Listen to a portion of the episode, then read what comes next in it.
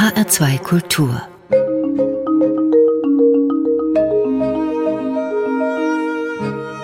Doppelkopf Heute mit Stefan Hübner und mit einem Mann, der ohne Miss Piggy, Bernhard Gschimek, Tierfilme und amerikanische Werbespots heute womöglich nicht dort wäre, wo er ist. Und damit meine ich nicht nur den HR2 Doppelkopf, sondern vor allem das Institut für Theater, Film und Medienwissenschaften der Frankfurter Goethe-Universität. Das nämlich ist der Wirkungsort meines heutigen Gastes, Vinzenz Hediger. Herzlich willkommen. Guten Tag. Herr Hediger, Miss Piggy, das Dievenschwein aus der Muppet Show, das weltberühmte. Wie hat die Ihr Leben beeinflusst? ja, ähm, ich bin ja nun von Beruf Filmwissenschaftler hier in Frankfurt an, an einer Universität, im Übrigen an der dieses relativ junge Fach seine Anfänge in Deutschland genommen hat. Es ist schon eine besondere Ehre, hier zu sein. Und ich sage immer gerne, mein ganzes Berufsleben ist eine Form der Überkompensation, weil ich ohne Fernseher aufgewachsen bin, was in den 70er Jahren durchaus ungewöhnlich war. Wir hatten aber eine Regelung, der zufolge mein Bruder und ich jeweils eine Sendung pro Woche bei den Nachbarn schauen durften. Und für mich war das die Muppet Show. Die habe ich mit großer Begeisterung verfolgt und dabei im Vorbeigehen auch wahnsinnig viel gelernt über die Geschichte der amerikanischen Unterhaltungskunst, über Broadway, über das Variety Theater, die ganzen großen Stars. Äh, habe ich da mitgenommen, die mir dann später im Berufsleben wieder begegnet sind. Und die Identifikationsfigur ist natürlich Kermit und damit hat man auch automatisch eine Beziehung zu Miss Piggy. Und wie ich dann sukzessive herausgefunden habe, hat Miss Piggy viele Mütter, aber eine davon ist auch Barbara Streisand, die bedeutende Sängerin, Schauspielerin, die dann eine Filmkarriere gemacht hat, auch Regie geführt hat und irgendwann mal auch zur mächtigsten Frau in Hollywood wurde. Wenn ich jetzt selber mal so zurück an die Muppet Show denke, das waren ja zwischen 1976 und 1981 mein 120 Folgen, die mhm. ausgestrahlt worden sind. Auch für mich war das eine ikonische Serie meiner Kindheit. Und das Faszinierende dabei ist ja, bis heute ist diese Muppet Show wirklich in aller Munde und sehr bekannt. Was macht denn für Sie als Filmwissenschaftler, vielleicht jetzt auch über Miss Piggy hinaus, ja diesen geradezu ikonischen Reiz dieser Serie aus? Ja, rückblickend würde ich es charakterisieren als eine Enzyklopädie der amerikanischen Unterhaltungskunst. Äh, das hat man im Moment gar nicht so mitgekriegt. Das sind ja eigentlich Cameos und Kurzauftritte berühmter Künstler, die sich einen Spaß daraus machen, mit diesen Puppen zu interagieren.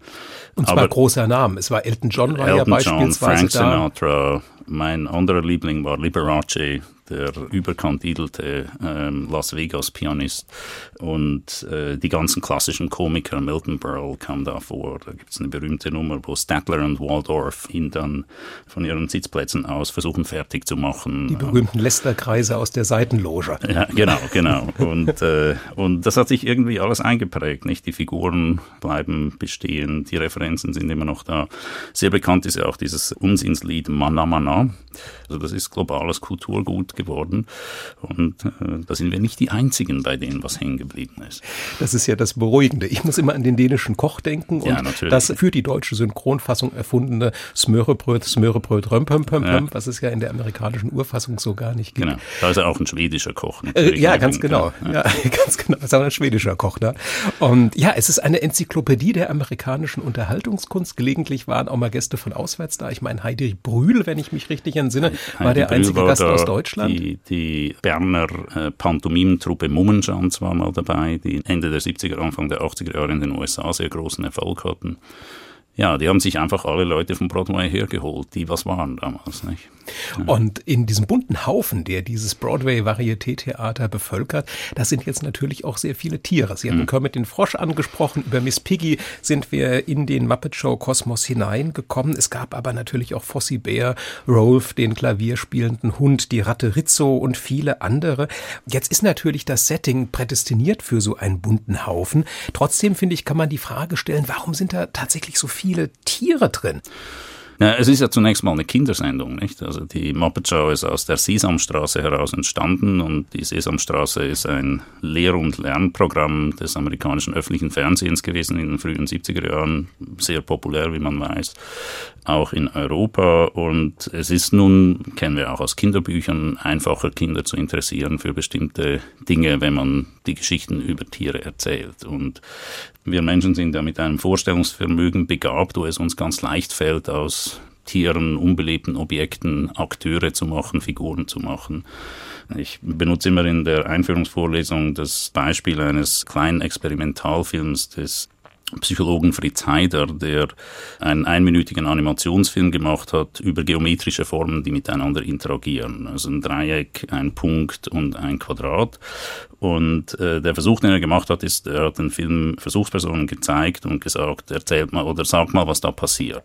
Und was passiert ist, dass alle Versuchspersonen daraus eine Geschichte machen. Also aus den geometrischen Formen Figuren, Personen machen und einen Erzählablauf reinbringen. Das heißt, alles, was wir reinkriegen an Informationen, bringen wir, wenn uns nicht eine andere Anweisung gegeben wird, in narrative Form. Und die Schwelle aus einem beliebigen Objekt ein anderes zu machen und sich vorzustellen, dass dieses mit Handlungsvermögen begabt ist, die ist sehr, sehr niedrig. Und Tiere bieten sich natürlich dafür sehr gut an, weil sie mit uns auch interagieren, weil sie irgendeine Form von Intentionalität und Bewusstsein sicherlich auch haben, weil sie Persönlichkeit entwickeln. Und da ist die Schwelle dann, die mit kompletten mentalen Zuständen, mit Sprachvermögen auszustatten, ist sehr, sehr niedrig. Und das hat was Spielerisches, macht uns aber auch die Welt verständlich. Man sagt jetzt ja auch, dass dieses Vermenschlichen von Tieren dazu führt, dass man Tiere gern auch etwas machen lässt, wozu sich die Menschen vielleicht nicht trauen würden. Mhm. Und wenn wir jetzt auf der einen Seite bei der Muppet Show die Puppen haben, die das vielleicht auch nochmal diese Schwelle herabsetzen, ist das möglicherweise eine doppelte Schwellenherabsetzung, was die Muppets eben doppelt respektlos auch mal dann gegenüber ihren prominenten Gästen sein genau, lässt? Ja. Man kann da verschiedene gesellschaftliche Tabus suspendieren. Ich meine, dass die klassische Fabel ein Medium der politischen Satire und politischen Kritik ist und der ethischen und moralischen Kritik, das ist ja hinlänglich bekannt. Aber bei den Muppets geht es dann auch noch ein bisschen weiter. Da kann man buchstäblich die Sau rauslassen und transgressives Verhalten an den Tag legen, das sonst nicht so toleriert würde. Es hat was Karikaturales in der Überzeichnung natürlich. Aber da eröffnen sich sehr viele Darstellungs- und Spielmöglichkeiten, die offenbar äh, ein breites Publikum sehr stark ansprechen. Müssen Tiere bestimmte Eigenschaften mitbringen im Verhalten, im Körperbau, damit sie dann auch gute Vermenschlichungskandidaten werden? Ja, würde ich schon sagen. Ich werde ihn nie vergessen an den Satz eines Kollegen aus der Biologie, den er mal bei einer Podiumsdiskussion in Lübeck über ähnliche Themen gesagt hat. Wenn Sie Biodiversität wollen, gehen Sie in die Kanalisation. Da gibt es Millionen von Bakterienarten und Bakterien haben extrem kurze Evolutionszyklen, da gibt es Ausdifferenzierung ohne Ende. Also wenn Biodiversität als solche ihr Wert ist, dann sind sie in der Kanalisation gut aufgehoben.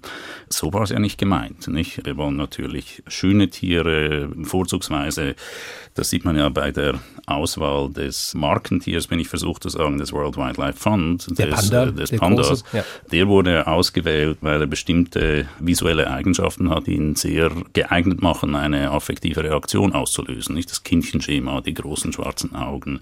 Er ist flauschig, er ist ein Bär, aber kein böser Bär, weil er nur äh, Bambussprossen isst.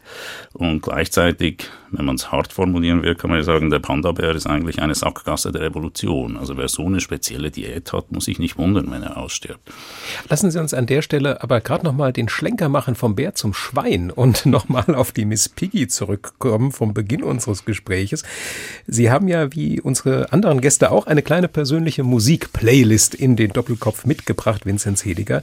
Und auf der steht als erstes die Sängerin, die ja ganz offensichtlich eine Verbindung zu Miss Piggy hat, Barbara Streisand. Ich hatte immer gedacht, das Vorbild für Miss Piggy sei Peggy Lee gewesen. Auch, ja. Also es kommen da tatsächlich viele, ganz viele zusammen. Viele, ja. viele Broadway-Diven sind da Patinnen gestanden oder Mütter gewesen. Ein Genau. Diven-Konglomerat Ja, sozusagen. genau, genau. Aber wir kommen jetzt zu Barbara Streisand als Interpretin ihres ersten Musikwunsches. Was werden wir hören? Wir hören Happy Days Are Here Again. Das ist einer der Klassiker des Repertoires, das auch bekannt ist als The Great American Songbook. Ein Lied aus dem Jahr 1929, gleich zu Beginn der Wirtschaftskrise komponiert und dann in die amerikanische Folklore und auch in die politische Folklore eingegangen, weil es eines der Wahlkampflieder von FDR, von Franklin Delano Roosevelt, war im ersten Wahlkampf 1932 und das ist ein sogenannter Standard geworden. Und als Barbara Streisand, als ganz junge Frau, äh, zunächst als Nachtclubsängerin und dann als Broadway-Star ihren Durchbruch hatte, gelang ihr das eben mit diesen Standards.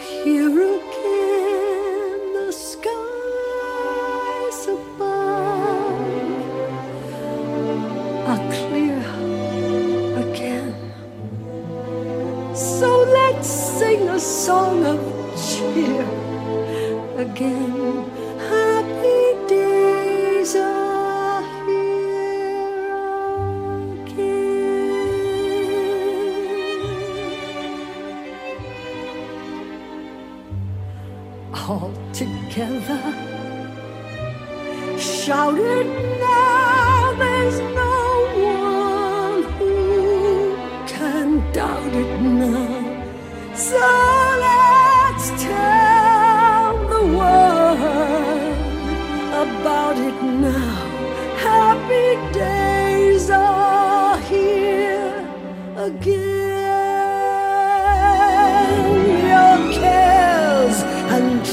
troubles are gone.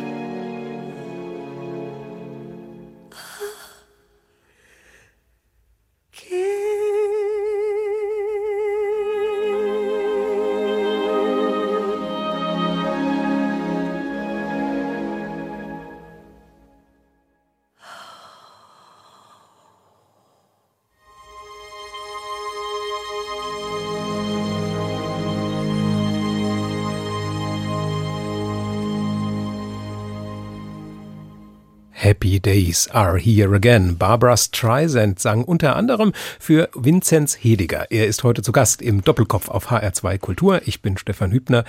Und ja, Sie haben sich intensiv mit Tierfilmen beschäftigt, Vinzenz Hediger. Am Beispiel der Muppet Show haben wir bereits über das Vermenschlichen von Tieren gesprochen. Aber natürlich begegnen uns Tiere im Film noch in ganz anderer Weise. Man denkt da jetzt nur zum Beispiel an die Tierdokumentar- und Erklärfilme. Da gibt's ja gerade über den früheren Frankfurter Zoo Filmdirektor Bernhard Gzimek und sein Seriendauer Brenner, ein Platz für Tiere, auch eine ganz intensive historische Verbindung hier mit dem Hessischen Rundfunk. Haben Sie denn einen Dreh, Vinzenz Hediger, wie sich diese riesige Vielfalt der Tierfilme ordnen oder kategorisieren lässt? In der Arbeit über Tierdokumentarfilme ist die Auswahl das große Problem. Nicht? Also wenn man über Autorenfilm arbeitet, hat man es ganz einfach. Dann kann man schauen, was in den Kinematheken gelaufen ist und was die Festivals toll finden. Für Tierdokumentarfilme gibt es auch Festivals, aber die großen kanonischen Werke gibt es eigentlich nicht. Und es ist ja auch so, dass Tierdokumentarfilme in gewisser Weise modular produziert werden. Also die wichtigste Ressource beim Dokumentarfilm ohnehin, aber beim Tierdokumentarfilm noch in besonderer Weise ist Zeit. Man muss es sich leisten können, irgendwo hinzusitzen und zu warten, bis was passiert. Und Tierdokumentarfilmer verbringen den größten Teil ihres Berufslebens damit, irgendwo zu sitzen und zu warten und zu hoffen, dass etwas passiert. Und wenn man das mal festgehalten hat, dann hat man allerdings den Vorteil, weil Tiere ja nun keine Eigennamen haben und nicht leicht identifizierbar sind, dass man dieses Material mehrfach verwerten kann. Das heißt, man kann es in einem Film über ein bestimmtes Thema einsetzen und dann auch wieder in einem anderen.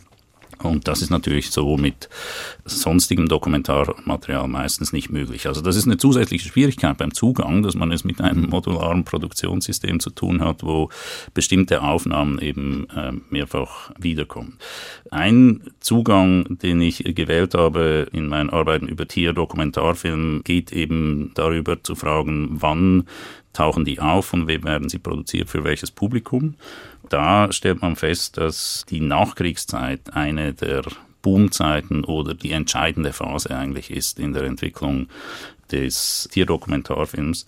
Da bildet sich das heraus, was ich mal in einem Text den Entertainment Zoological Complex genannt habe, also den Unterhaltungszoologie-Komplex, wo eben die öffentlich-rechtlichen in Europa sind es vor allem, in den USA sind es eher Regionalsender, die Fernsehsender einsteigen in die Produktion und äh, Serienformate entwickeln, in denen eigentlich Tiere die Hauptdarsteller sind. Das fällt ja auch in die Phase des dramatischen Wirtschaftswachstums der, der Nachkriegszeit seit 1945 1990 gibt es ja bei allen Parametern Bevölkerungswachstum, Wirtschaftswachstum, aber natürlich auch Naturbelastung, teilweise exponentielle Wachstumskurven, da gibt es schon einen Zusammenhang. Also Natur in den Medien wird umso dringlicher als Inhalt, je stärker sie aus der Erfahrungswelt der Menschen heraustritt und diesen Zusammenhang zu erforschen, und ist einer der Zugänge. Und ja. ich könnte mir vorstellen, dass gerade in der Nachkriegszeit auch so ein bisschen heile Welt über die Bilder aus den Lebensräumen der Tiere transportiert wurde in die Haushalte und man auch das in dieser Zeit positiv aufgenommen hat. Ja, da gibt es eine gewisse Entlastungsfunktion. Nicht? Also man gesundet sich psychisch an Bildern der Tierwelt. Andererseits kann man da auch modellhaft bestimmte Konflikte und soziale Verhaltensweisen nach oder sich damit, damit auseinandersetzen. Also einer der großen Stars und übrigens ein früher Alliierter auch von Cimek war natürlich Hans Hass, der österreichisch-deutsche Tauchpionier, Haiforscher, der Jacques-Yves Cousteau des deutschen Sprachraums, der wie Cousteau im Übrigen auch ein Pionier war bei der Entwicklung von Tauchgerät, der also seine eigene Kameras und sein eigenes Tauchgerät entwickelt hat. Und bei Hass geht es immer auch um die Frage des Verhaltens, es geht um Aggression und da ist schon ziemlich deutlich deutlich, dass es auch um die Frage der Ausdeutung gesellschaftlicher Muster geht und durchaus im Rückblick, wenn auch das nie so ganz thematisch wird, um das Gewinnen von Einsicht in die Katastrophe, die man gerade überlebt hat und im Übrigen mit verursacht. Wir sind jetzt beim dokumentarischen Film und da gibt es von Ihnen ja auch eine Unterscheidung in mehrere Untertypen. Sie haben einmal festgestellt, es gibt den naturschützerisch bewahrenden Tierdokumentarfilm, den ökologischen und den evolutionären. Was hat es mit diesen Begriffen auf sich? Das Material ist, wie ich das gerade skizziert habe, im Grunde vielfältig verwendbar. Und wenn man die Filme anschaut, stellt man fest, dass es bestimmte rhetorische Muster gibt und bestimmte Argumente. Ganz groß gesagt, über die letzten 150 Jahre gibt es zwei große rhetorische Strategien zur Begründung des Naturschutzes. Zoologinnen und Zoologen werden Ihnen das zugeben, wenn Sie nachfragen. Das Problem beim Naturschutz ist eigentlich, dass es für die Normen des Naturschutzes keine wissenschaftliche Begründung gibt. Nicht? Das ist ein klassischer naturalistischer Fehlschluss zu glauben, weil eine bestimmte Tierart existiert, die auch geschützt werden müsse. die Normbegründungen für den Naturschutz, die müssen anderswo herkommen, aus einer Ethik des guten Lebens, aus verantwortungsethischen Erwägungen. Aber es braucht natürlich Rhetoriken und es braucht Rhetoriken, um Naturschutz als politisches Thema zu positionieren. Und die beiden dominanten Modi sind, ich sage das auf englische Weise, Reverence and Rights, also Naturverehrung, eine Haltung, die zunächst mal eine ästhetische Haltung ist, in der man Natur als Erfahrungsgegenstand, den es als solchen zu würdigen, zu achten und zu bewahren gilt, wahrnimmt. Es ist eine Haltung, die man bei Albert Schweitzer findet, bei den Pionieren der amerikanischen Naturparks, aber auch noch bei Hans Hass und eben den Vertretern der Evolutionstheorie, nicht? Wenn Hans Hass untertaucht im Ozean, sagt er, ich schaue jetzt zurück auf Millionen Jahre von Evolutionsgeschichte und das äh, schafft bei mir eine, ein Gefühl der Erhabenheit, das dann gewissermaßen die Grundlage meiner naturschützerischen Motivation wird. Und der andere große Bereich ist der Diskurs der Naturrechte und der Tierrechte, des Anspruchs des Menschen auf Natur, aber auch der Rechte der Natur äh, immer mehr. Tierrechte sind ein großes, auch philosophisches Thema in der Ethik, spätestens seit den 1970er Jahren. Und diese Argumentationsmuster, die treten dann auch in die Filme ein. Und man hat es eigentlich im Grunde bei diesen Dokumentarfilmen immer auch, und dadurch unterscheiden sie sich dann nicht mehr von sozialdokumentarischen Filmen, mit äh, Appellen zu tun, mit Aufrufen, bestimmte gesellschaftspolitische Haltungen zu entwickeln, bestimmte Handlungen auch vorzubereiten, politisch aktiv zu werden, auf jeden Fall naturschützerisch zu denken. Und da kommen wir ja auf die Ebene eben der Politisierung der Filmtiere. Das haben Sie ja unter anderem an dem ja legendären Tierdokumentationsfilm Serengeti darf nicht sterben mhm. auch erforscht. Vinzenz Hedeker, für den erhielt Bernhard Grzimek 1960 den Oscar, der meines Wissens ja. immer noch in einem Tresor des Frankfurter Zoos aufbewahrt wird. ähm, haben wir, wenn Tiere für einen Film politisiert werden, haben wir es da womöglich auch mit einer speziellen Form der Vermenschlichung von Tieren zu tun? Ja, einerseits. Andererseits geht es bei einem Film, der über die Serengeti spricht, im Jahre 1960 natürlich auch noch um einen anderen Kontext, um den Kontext der Dekolonisierung. Ein Argument, das der Film ziemlich ausdrücklich macht, ist zu sagen, es gibt diese fantastische Naturlandschaft, diesen Tierbestand und wir können uns nicht darauf verlassen, dass die nun unabhängigen Regierungen von Tansania und Kenia dem in angemessener Weise Sorge tragen. Wir müssen uns kümmern um diesen Bestand. Wir müssen Motivation schaffen, dass der erhalten wird. Und Jimex Lösung im Übrigen war Tourismus. Er hat äh, seine ZuseherInnen aufgefordert, mit den nun zur Verfügung stehenden Großraumflugzeugen nach Afrika zu fliegen und die Serengeti zu besuchen, um den nun eben unabhängigen Regierungsinstanzen deutlich zu machen, dass das einen ökonomischen Wert hat und deswegen auch geschützt zu äh, werden verdient. Und diese Kontexte kann man einfach nicht ganz ausblenden, das ist völlig klar. Also es gibt auch eine Dekolonisierungsgeschichte des Tierfilms. Zugleich ist das jetzt natürlich ein interessantes Beispiel dafür, was für Appelle von solchen Tierfilmen eben auch in die Bevölkerung ausgehen können. Und in einer gewissen Weise sind ja Jimex Botschaften aus den 60ern auch heute immer noch mit einer Aktualität beladen. Mhm. Jimek, Sie hatten das vorhin erwähnt, als Tierfilmer braucht man viel Zeit. Jimek war ja auch einer von denen, die sich dann doch auch mit seinem Sohn zusammen doch verhältnismäßig viel Zeit genommen hat, die sich dann auch mal als Zebra oder so getarnt haben, um mhm. dann entsprechend dann einer, einer Tierherde nahe zu kommen. Auf der einen Seite sind die, haben die Appelle immer noch eine erschreckende Gültigkeit nach wie vor. Auf der anderen Seite kann man sich die Frage stellen, würde man einen Film wie Serengeti darf nicht sterben heute noch genauso drehen oder hat sich der Tierfilm dann doch an vielen Stellen über dieses sich Zeit nehmen und gucken und beobachten hinweg entwickelt? Ich glaube, dass Zeit die wichtigste Ressource ist, das gilt schon immer noch äh, in dieser Form. Es gibt ja im Tierdokumentarfilm eine Marke, die global sehr wirkmächtig ist, nämlich BBC. Also BBC hat in den 50er Jahren den Natural History Unit in Bristol eingerichtet in einem Regionalstudio und da gibt es ja David Attenborough als einer der Präsentatoren, das ist der britische GMAC. Und eines der wichtigsten Formate des BBC Natural Unit, und das ist gewissermaßen das Blockbuster-Format des Tierdokumentarfilms, sind die sogenannten Blue Chip Documentaries, in denen eben gar keine Menschen zu sehen sind, in der Regel. Technik, kein gar nichts, einfach nur Fische unter Wasser, Pinguine, in Aufnahmen von unglaublicher technischer Qualität, Farbenpracht, Auflösung. Und das sind schon Aufnahmen, die sehr, sehr viel Zeit erfordern und eine große Geduld. Dort, wo Tierdokumentarfilme dieser Qualität immer noch produziert werden, hat sich nichts geändert. Was sich meiner Wahrnehmung nach geändert hat, ist die Rolle des Menschen in diesen Szenarien. Also vor etwa 20 Jahren gab es eine wunderbare Miniserie, die hieß The Future is Wild, in der es darum ging, welche Tiere es in 5, 100 und 200 Millionen Jahren wohl geben wird. Und diese Serie hat einfach Darwin auf den Kopf gestellt. Man projiziert die Entwicklung der Erdoberfläche in die nächsten 200 Millionen Jahre. Und dann kommen Spezialisten für bestimmte Tiere, von denen man ausgeht, dass sie in der Evolutionsgeschichte in Zukunft Erfolg haben werden, äh, zu Wort und die können dann ihr Tier vorstellen in seiner zukünftigen Form. Spoiler, das erfolgreichste Tier der Zukunft wird der Tintenfisch sein der alle Katastrophen unter Wasser überleben kann und dann irgendwann aussiedelt an Land und dort Zivilisationen gründet.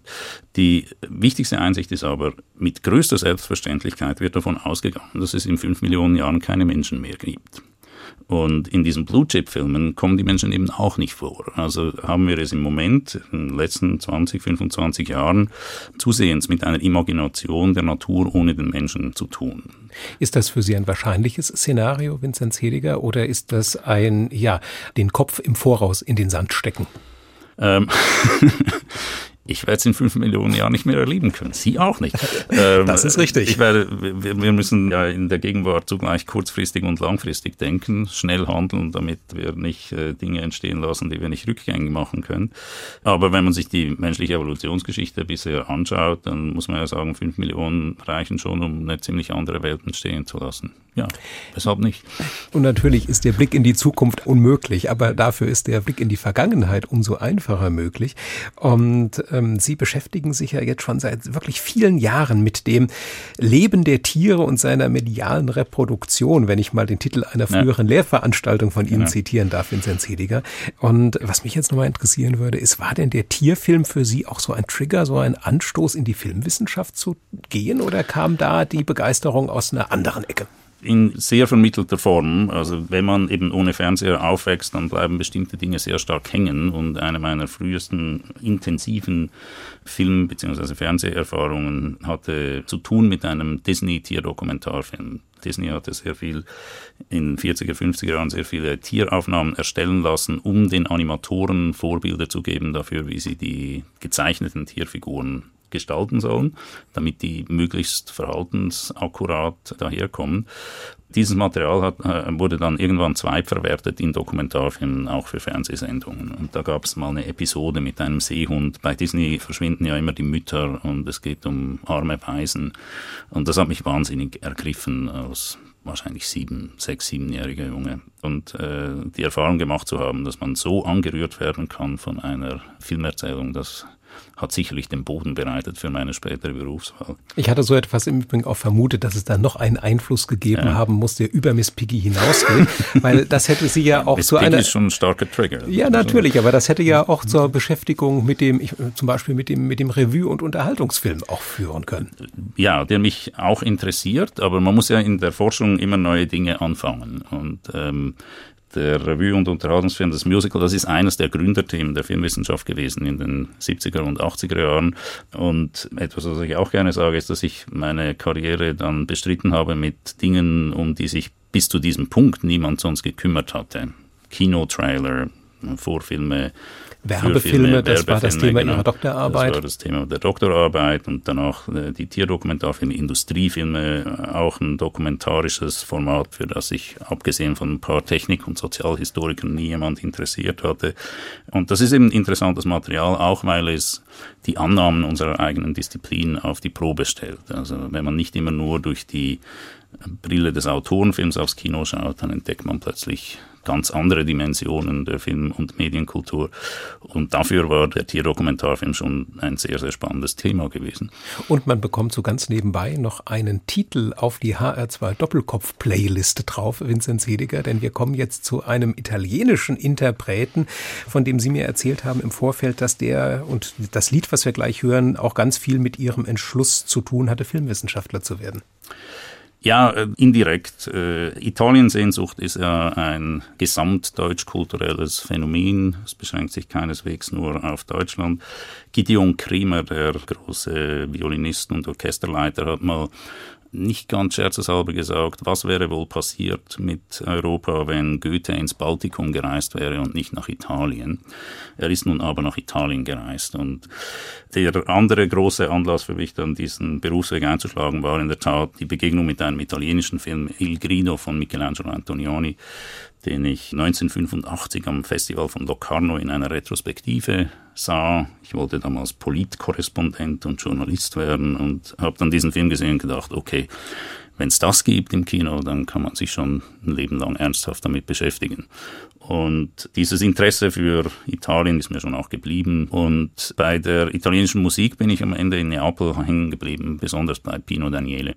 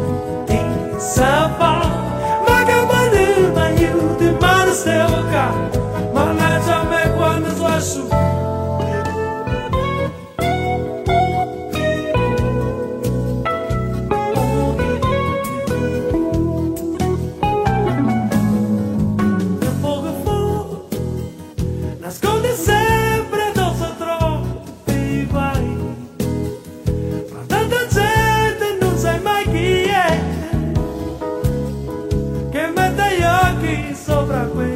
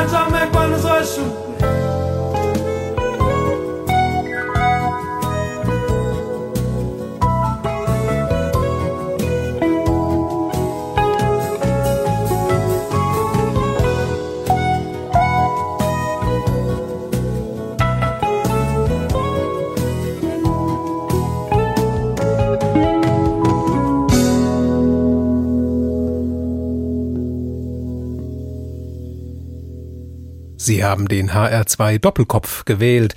Der Filmwissenschaftler Professor Vinzenz Hediger sitzt heute am Tisch mit Stefan Hübner und Pino Danieles Titel Epoque Fa stand für Vinzenz Hedigers Weg in die Filmwissenschaften, wo er sich unter anderem heute mit dem Tierfilm auseinandersetzt. Und da haben wir bereits über den Tierdokumentarfilm gesprochen und über die Vermenschlichung von Tieren im Film. Und da musste ich zugegebenermaßen an den Film Gorillas im Nebel denken von Michael Apted aus dem Jahr 1988. Da geht es ja um Diane Fossey, die berühmte Berggorilla-Forscherin.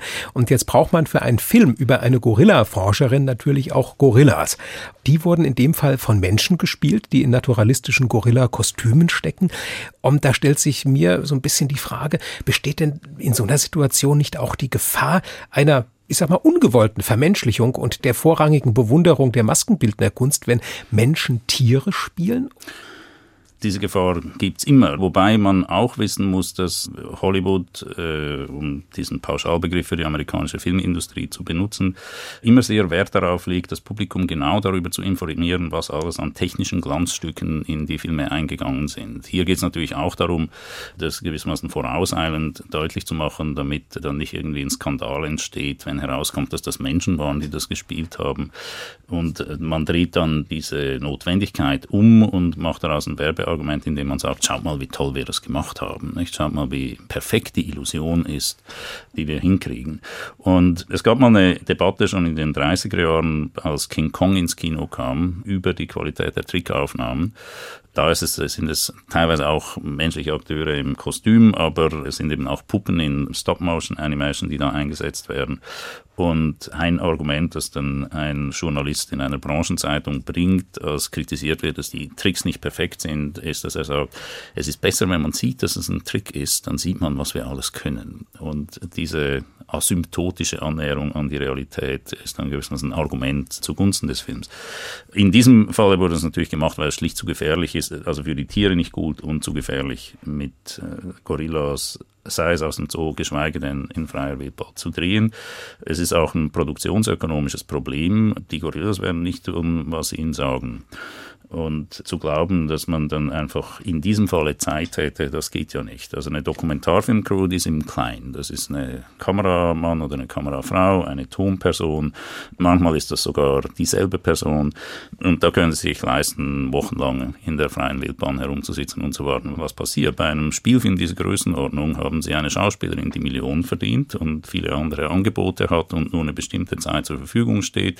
Sie haben eine Crew mit Leuten, die alle in der Gewerkschaft sind und für Überstunden doppelt bezahlt werden müssen.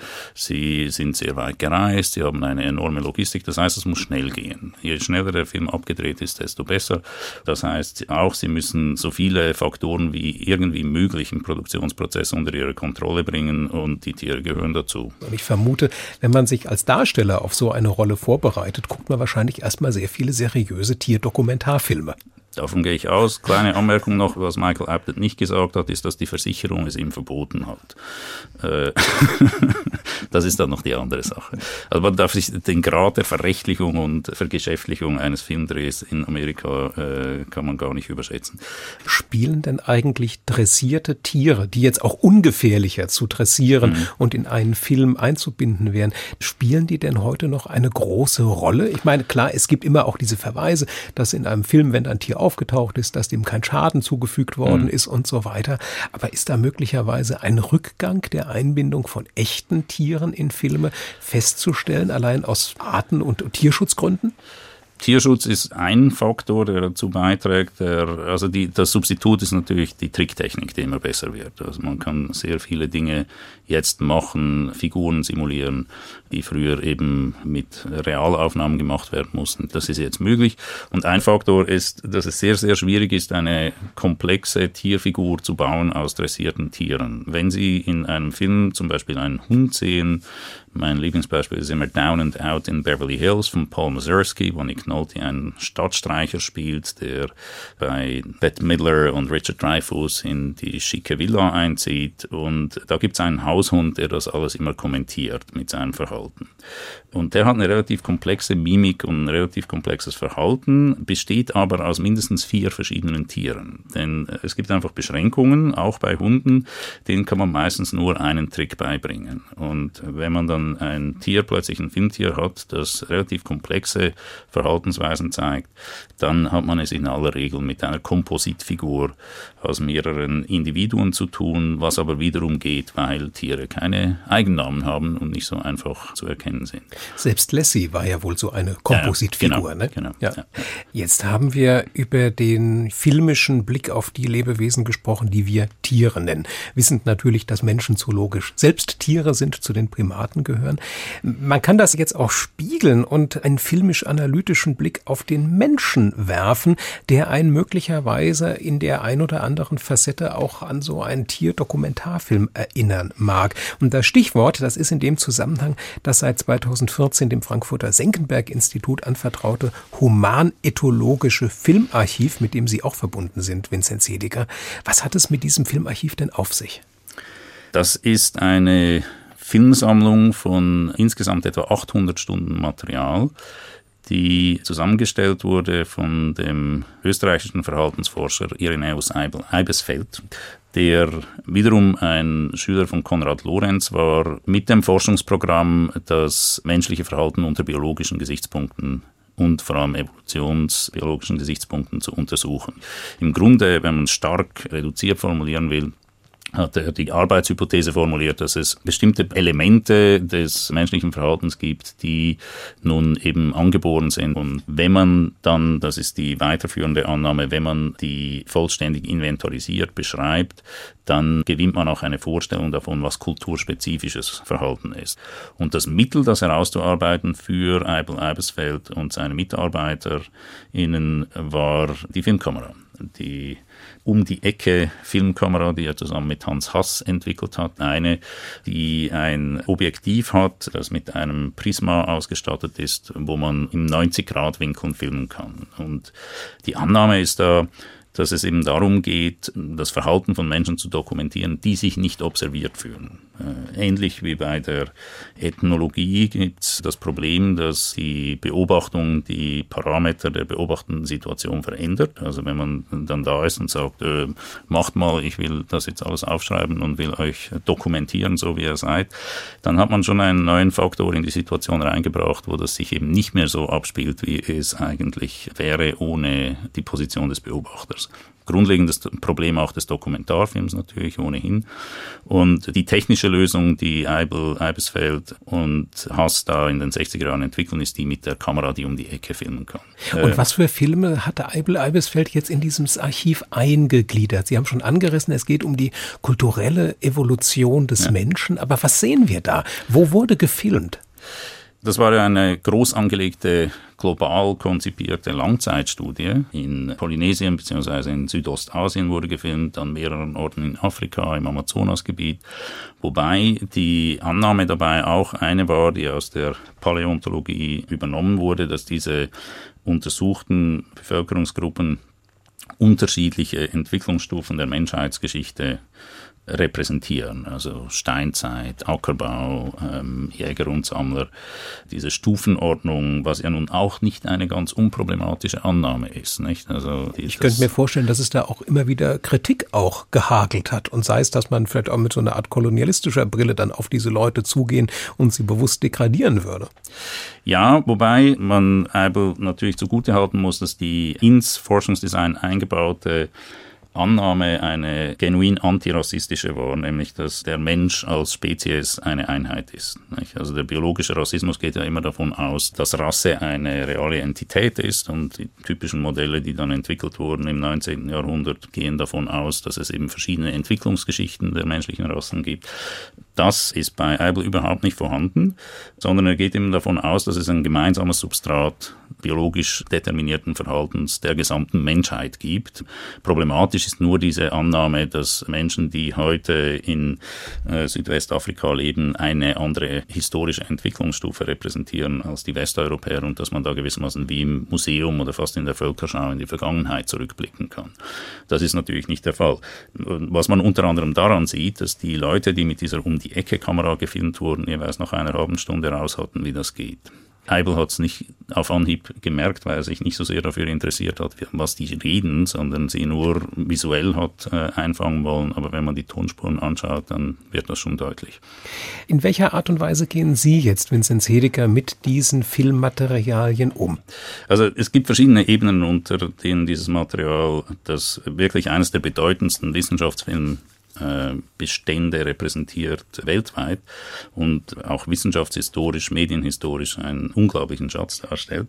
Es gibt verschiedene Ebenen, unter denen das interessant ist. Es gibt natürlich die ethischen Fragen, die auch von einer spezifisch dafür eingesetzten Ethikkommission behandelt werden. Es gibt die Frage der Restitution, wem gehört das Material heute, welches Anrecht haben die dargestellten Menschen darauf, dieses Material zurückzuerhalten oder zu ihrer Verwendung zu erhalten. Es gibt das grundlegende archivarische Problem, das ganz einfach darin besteht, dass diese 600 Stunden 16 mm Filme 200 Stunden sind Video, alles Unikate darstellen, die man eigentlich, wenn denn die ethischen Schranken mal überschritten wären, im Moment gar nicht zeigen darf, weil jede Projektion, jedes Anschauen auf einem Schneidetisch das Risiko schafft, dass das Material irreversibel beschädigt wird. Also eigentlich, was jetzt ansteht und worum es schon seit längerem geht, ist das Geld zu finden, um den ganzen Bestand zu digitalisieren. Aber dann bleiben immer noch die ethischen und rechtlichen Zugangsprobleme. Aus filmwissenschaftlicher Sicht ist das Forschungsdesign von Eibel deswegen interessant, weil es getragen ist von einem an Glauben grenzenden Grundvertrauen in die Wahrheitsfähigkeit des Mediums Film. Der Film ist in gewisser Weise das Objekt selbst. Um an dieser Stelle nochmal auf den Ausgangspunkt unseres Gesprächs zurückzukommen, äh, gibt es für Sie eigentlich einen optimalen Tierfilm, Vinzenz Hediger? Wie sähe der aus? Oder wie, welchen Titel hat er womöglich, falls es den bereits gibt? Das ist schwierig zu sagen. Wir haben äh, über die Breite des Materialkorpus schon gesprochen und das Angebot ist zu vielfältig. Und es gibt immer wieder Momente, also die besonders anrührend sind. Etwas, was mich auch fasziniert am Tierfilm, ist, dass es eine Form ist, bei der Werkstrukturen eigentlich die Ausnahme sind. Also wo man eben selten sagen kann, das ist jetzt eine ganz fertig durchkomponierte Angelegenheit, sondern diese pragmatische Variabilität ist schon etwas, was mich auch interessiert an dem Format. Also dann doch eher der Dokumentarfilm mit den echten Tieren und nicht der Animationsfilm beispielsweise. Ja, tendenziell. Sollte schon sein, ja. ja. Und dann eher so Säugetiere, so ein bisschen Kindchenschema, Kulleraugen oder ist der Tintenfisch für Sie dann vielleicht doch der interessantere Protagonist? Ich würde sagen, ja, der Tintenfisch ist es am Ende. Wir nähern uns dem Ende unserer gemeinsamen Zeit, Vinzenz Hediger, und damit nahte auch Ihr vierter Musikwunsch, der mich ehrlich gesagt nach dem bisher Gehörten ein bisschen überrascht hat. Gustav Mahler steht nämlich auf dem Programm. Was haben Sie ausgesucht? Das Poco Adagio aus der achten Symphonie, S-Dur Symphonie der Tausend. Mahler begleitet mich seit Jahrzehnten. Ich bin nicht weit von Luzern aufgewachsen und das Luzerner Festival war früher für Normalverdiener noch erschwinglich. Heute ist es eher eine Plutokratenversammlung, wenn ich mir das mal so zu formulieren erlauben darf. Aber ich habe als Jugendlicher und dann auch später noch immer wieder da Konzerte gehört, Leonard Bernstein, Pierre Boulez, die ganz Großen kommen ja da immer hin. Und meine Leidenschaft galt dann bei den großen Symphonieorchestern am Ende doch immer Maler und in besonderer Weise auch der achten Symphonie und in dieses Megawerk, das ja weit über eine Stunde Spieldauer in Gänze hat. In das lauschen wir nun hinein zum Abschluss des heutigen HR2 Doppelkopfs und zwar in den instrumentalen Beginn des zweiten Teils der achten Sinfonie von Gustav Mahler, der Sinfonie der Tausend, wie Vinzenz Hediger schon sagte. Sie steht in S-Dur, Poco Adagio ist der Teil übertitelt, den wir jetzt hören. Es spielt das HR Sinfonieorchester unter der Leitung von Eliao Inbal und vom Doppelkopf Kopftisch verabschieden sich Stefan Hübner und Vinzenz Hediger.